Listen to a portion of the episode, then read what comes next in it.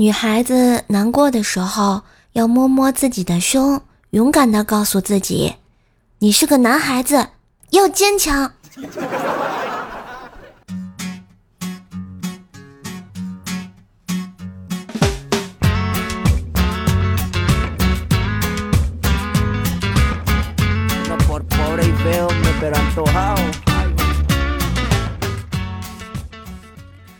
亲爱的男朋友、女朋友们，大家好，欢迎收听《怪兽来啦》，我是你耳边的女朋友，怪是谁呀？哎，时间过得真快哈，这已经一月份就要结束了，二月份就要过年了。哎，总感觉啊，这个时间唰的一下就从眼前飞过，自己干了什么都不知道，是不是啊？然后也希望大家过一个好年吧。然后，如果没事的话，打开喜马拉雅，听听怪兽来了，开心一下也是极好的。当然，喜欢也别忘了订阅、点赞、留言、分享啊！今天的节目又要给大家发福利了啊！感谢一下于田川和这个呃喜马拉雅购买咱们这个联名礼盒的朋友。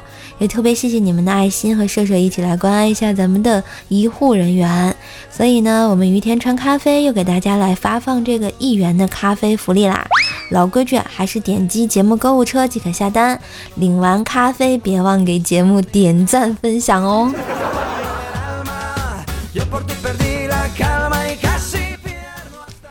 有一天啊，奥特曼上课举手回答问题，结果。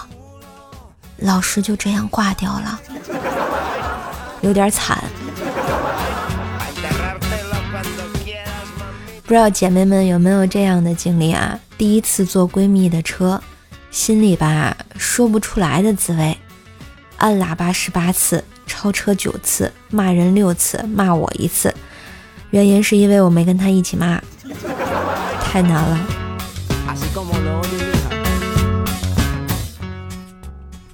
那天啊，薯条跟我说：“我想恋爱，但是社交好累，我好懒。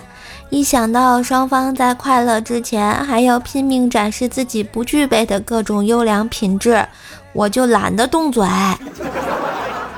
所以条儿，这就是你一直相亲失败的理由。”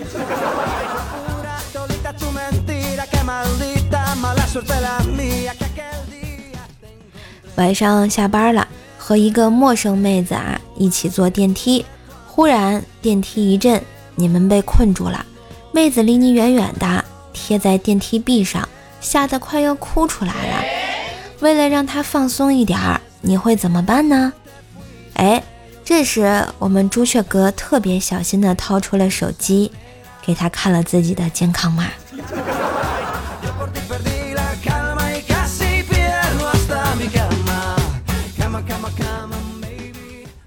最近啊，看了一条沙雕新闻，说他五个月内逃票一百一十八次，只为到苏州吃汤圆儿 啊。然后我点进去一看啊，说原来是年近六旬的女子陈某，因爱吃苏州的汤圆儿啊，隔三差五便从上海乘坐火车前往苏州，为往返车为就为了省这个往返车票钱，陈某呢竟开始使用买后退的方式恶意逃票。从二零二零年九月起啊，采用提前乘车到站退票的方式，恶意逃票一百一十八次，诈骗铁路票款共计两千五百三十七元。近日啊，这个陈某呢被上海铁路警方抓获后，经审讯啊，然后发现陈某面对如山的铁证啊，承认这个逃票行为，并自述其呢隔几天就会从上海到苏州吃汤圆儿，如此高频率的往返呢，需要一笔不小的出行费用。然后为了节省车费呢，他就萌生了这个逃票的歪念，是吧？看完我就特别想问一句。这哪家汤圆啊？我也想吃。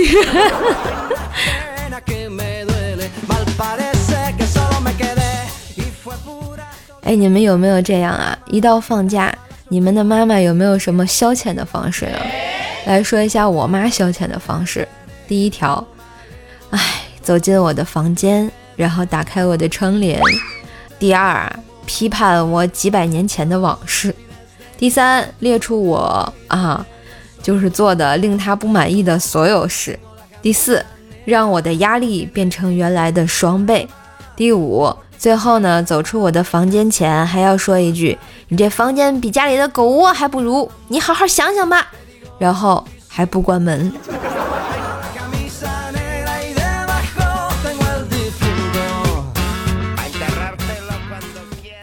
那天啊，在超市碰见了初中时候的政治老师，他在冰柜前啊挑酸奶，没看见我。我很热情地走到他面前，由于忘了他叫什么，所以我故作惊讶地喊道：“呀，政治老师！”他抬头看了看我，扶了一下眼镜，特别惊讶地说：“呀，这不是学生吗？” 我俩怎么就这么尴尬又机智呢？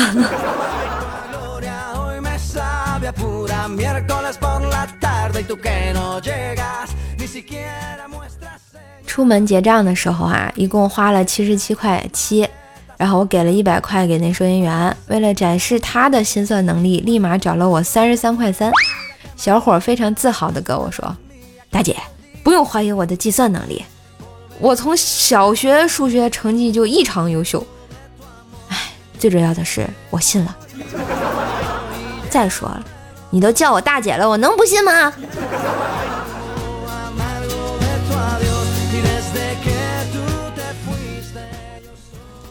年底啦，电信诈骗也特别多。今天接到了一个骗子的电话，开口就问：“猜猜我是谁？”我想了一下，哦，你就是那个伊布拉希莫维奇吧？骗子说：“呃，那个，再想想。”我又想了想。那肯定是帕帕斯特索普罗斯喽。骗子接着说：“不是。”我又说：“难道你是布拉什奇克洛夫斯基？”沉默了一会儿之后，骗子把电话挂了。我说的也没错啊。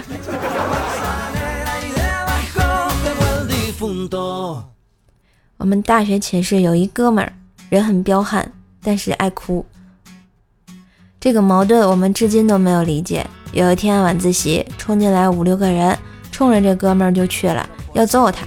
这哥们儿当时就哭了，我都打算上去帮忙了，没想到他边哭边从包里拿出一根铁棍儿，把那几个家伙呀全部打趴在地下了。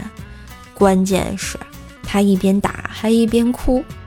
这，这大哥难道就是钢铁外表下的柔软内心吗？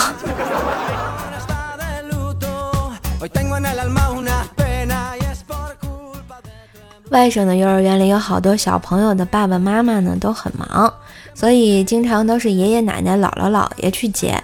我姐呢，现在是家庭主妇，所以每天都是亲自送我外甥去幼儿园。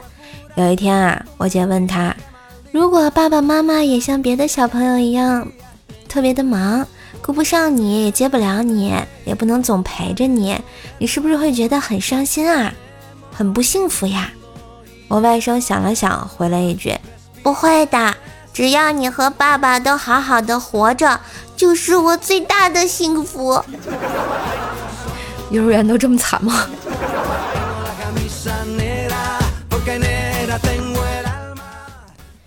敖丙的弟弟啊，叫敖丁，后来继任了北海龙王之职。众所周知啊，北海位于北欧。敖丁在维京语中变成了奥丁，奥丁呢有个儿子叫索尔，还有个养子叫洛基，反正一家子都挺喜欢用锤子的啊。再说一下哪吒，哪吒失手打死了龙王三太子和虾兵蟹将，龙王知道之后到陈塘关要哪吒偿命，哎，李靖向龙王求饶说。只要饶过我儿一命，赔多少钱都没有问题。龙王冷哼一声说：“赔？你知道那些虾兵吗？咋了？青岛的。”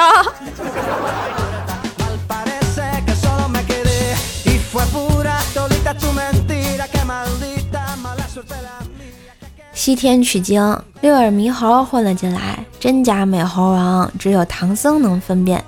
唐僧说：“为师想吃个桃子。”两猴犹豫了一下，就变成了桃子。突然，唐僧大喊：“八戒，给我拿下那只猕猴桃。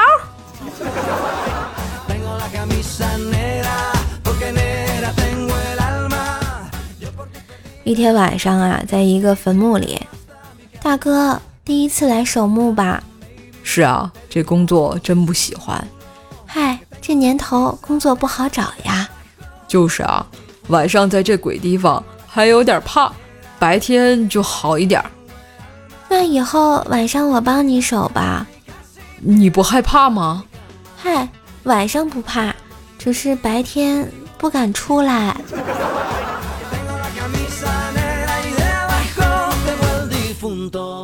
现在在我家有个传统，一直都是我老爸做饭。那天啊，我妈非要做，看着这个教程啊，弄了四个菜，下决心啊，就是不管我妈做成什么味道，我一定要吃干净，要鼓励她。当我将筷子伸向一只螃蟹的时候，螃蟹突然主动夹住了我的筷子，然后我耳边仿佛听到螃蟹不屑地说。很熟吗？就动手动脚的。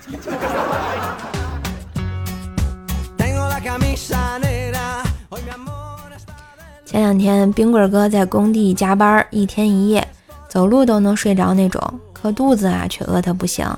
找了一家早餐店吃了个早餐，吃着吃着，突然就什么都不知道了啊！然后醒来啊，就躺在了一张陌生的床上。早餐店老板惊喜的声音传来。大兄弟，你终于醒了！你可不知道啊，你突然就倒下了，把我店里客人都吓坏了，以为我早点里有毒呢。哎，要不是客人里刚好有个大夫，说你只睡着了，我都要打幺二零了。冰儿哥，你是有多困？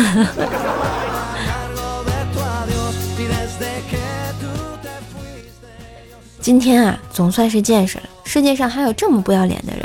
婚宴临开席了，还一桌一桌的去核对。找一下有没有混进来白吃白喝的。我吃了这么多年酒席，第一次遇到这么不要脸的人家，搞得我没吃饭就被请出来了。